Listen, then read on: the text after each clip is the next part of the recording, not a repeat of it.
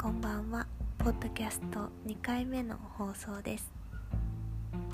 今日はとても寒くて冬のような天気でした。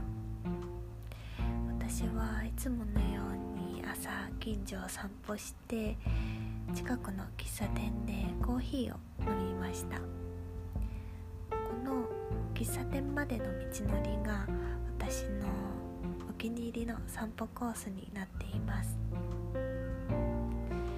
少し前はミモザの花が満開でした。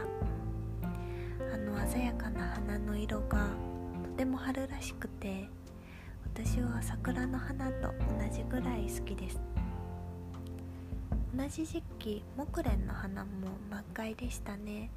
木蓮は英語でマグノリアというそうです。古くは中国から日本にやってきたと聞いたことがあります。そうそう。木蓮の花は面白い形をしていると思いませんか？小さいバナナが逆さまに生えているような。遠くから見るとあの白い花びらがティッシュペーパーをくるくるっと丸めたように見えてとても可愛らしく私は木蓮の花を見つけると思わず駆けつけてじーっと観察してしまいます。皆さんもお気に入りの場所やお気に入りの散歩コースありますか？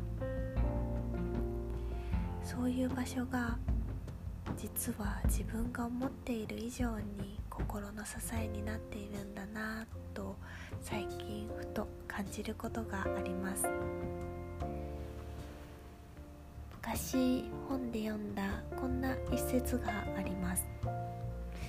例えばあなたがもし今訪れることのできないそして忘れることのできない場所があったとします。その場所のことを思うとギュッと胸が痛んだり切ない気持ちになったりするかもしれません。でも大丈夫。その場所がちゃんとあなたのことを覚えていて次また訪れた時に今度はその場所が「おかえりよく来たね」と言って迎えてくれるから安心してそんな一節だったと思います。自分が次訪ねてくるその時まで自分のことを待ってくれている場所がいろんなところにあるのだとしたら今抱えている漠然とした不安や寂しい気持ちもちょっとは軽くなるようなそんな気がして落ち込んだ時に私はこの一節を思い出すようにしています。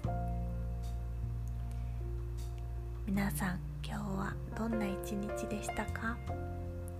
今日も一日お疲れ様でした。また次のポッドキャストでお会いしましょう。それではおやすみなさい。